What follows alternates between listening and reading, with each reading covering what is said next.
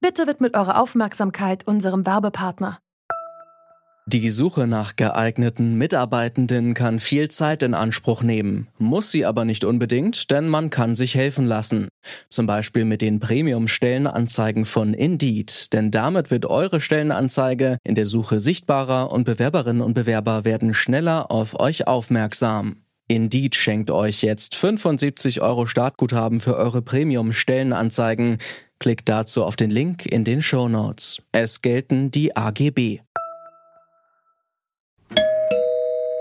Steigende Mieten, weniger Familien und mehr Singles sind nur einige Angelegenheiten, die zum Thema dieser Folge passen. Denn wir fragen uns, wie verändert sich die Wohnsituation in Deutschland? Es ist der 4. August 2020 und mein Name ist Laralina Götte. Hi.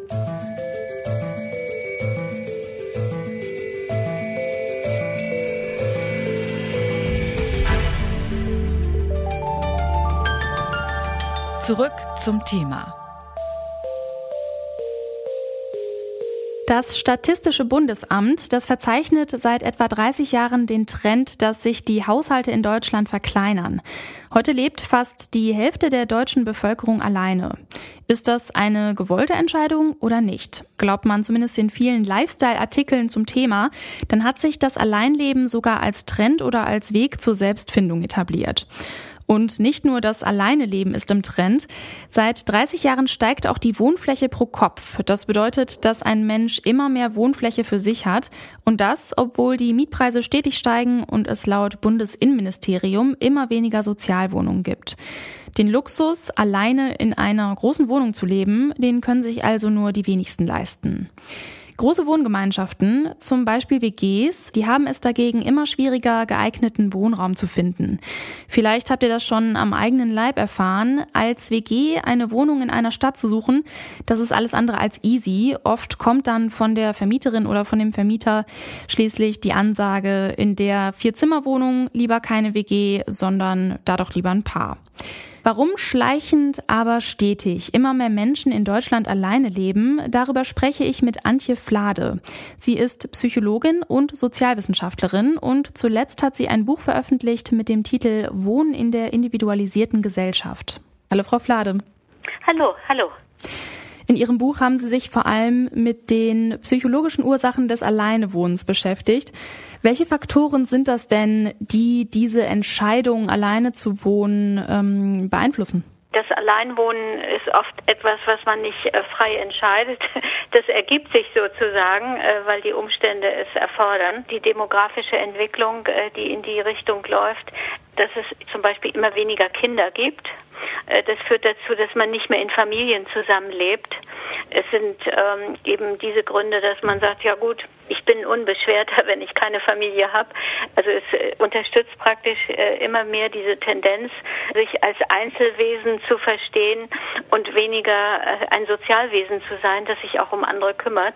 Wenn ich eine eigene Wohnung habe, da bin ich mein eigener Herr, da bin ich praktisch vollkommen autonom und das ist natürlich ein großer individueller Vorteil. Sie haben gerade gesagt, dass das die Umstände sind, die jemanden dazu bringen, auch alleine zu wohnen. Ich habe irgendwie so aus meiner eigenen Erfahrung eher das Gefühl, dass die Umstände dazu führen, dass man in einer WG wohnt und dass eigentlich dieses Alleinewohnen eher wirklich eine aktive Entscheidung ist. Ich bin Ende 20, irgendwie meine ja. Freunde studieren vielleicht eher und so. Das ist vielleicht dann auch eher so der Kreis, in dem ich mich bewege. Täuscht mein Eindruck da? Nein, nein, nein. Also das ist nicht so, dass das äh, irgendwie ausschließlich ist. Und es gibt also bestimmte äh, Lebensphasen, wo man ganz gerne in einer WG lebt. Das ist aber oft so, aus ökonomischen Gründen ist es preiswerter, sich eine Wohnung zu teilen. Für einige ist es wichtig, die, die, die sind eher äh, daran interessiert, mit anderen in Kontakt zu sein. Aber ein großer Teil derjenigen würde auch durchaus gerne eine eigene kleine Wohnung haben, wenn sie nicht so teuer wäre. Mhm. Aber wichtig, denke ich, äh, also nochmal diese demografische Entwicklung, äh, dass es immer weniger Kinder gibt, weil es gibt weniger Familien, ähm, die automatisch zusammenwohnen und das führt immer mehr zu diesen Ein-Personen-Haushalten, für die man dann eben auch ganz kleine Wohnungen herstellen kann. Der Markt ist äh, immer reicher jetzt an diesen Mikroapartments, die unglaublich äh, sich verbreiten und zwar in den Städten. Und die, diese Verstädterung ist einer der Hauptfaktoren, auch dass das Wohnen so teuer ist. Und das führt dazu entweder ganz klein, ich wohne irgendwo in so einer Minimalwohnung, obwohl die Mikroapartments inzwischen auch sehr teuer sind. Oder ich ziehe mit anderen zusammen in eine WG. Und wenn die Nachfrage groß und das Angebot gering ist, dann ist das Wohnen teuer. Genau, weil wir sprechen ja eigentlich davon, dass ähm, der Trend eigentlich weggeht von den Wohngemeinschaften hin zu den Single-Wohnungen. Das ist zwar schleichend, aber eigentlich stetig seit 1991, ja. ähm, dass die Leute ja alleine wohnen. Ähm, die Mieten steigen ja aber auch und das verstehe ich irgendwie noch nicht so ganz. Ähm, möchten Menschen wirklich so gerne alleine wohnen, dass sie sogar diesen finanziellen Druck auf sich nehmen oder wie lässt sich das erklären? Möglicherweise ist es tatsächlich so, dass man äh, durchaus inzwischen sagt, ich kann wunderbar allein wohnen, da habe ich, da bin ich autonom und meine sozialen Bedürfnisse kann ich anderswo befriedigen. Wissenschaftler warnen ja davor, so einen voreiligen Zusammenhang zwischen dem Alleinewohnen und der Einsamkeit ähm, zu ziehen. Und Einsamkeit ist ja auch so ein ganz subjektives Gefühl und kann ja genauso gut in einer Zehner-WG entstehen.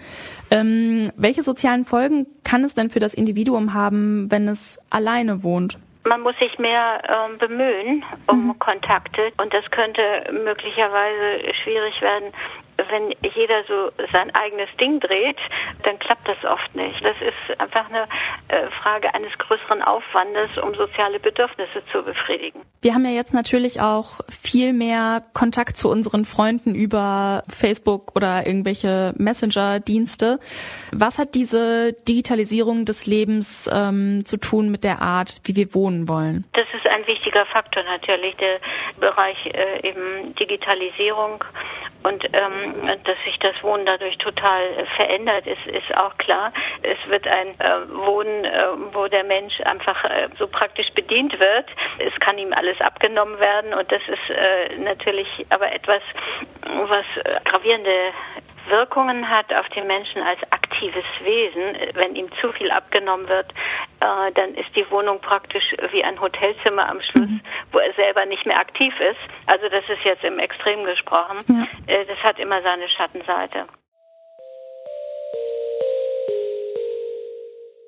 Egal ob in einer WG, als Paar, als Familie oder alleine. Hinter jeder deutschen Haus- oder Wohnungstür wird unterschiedlich gelebt.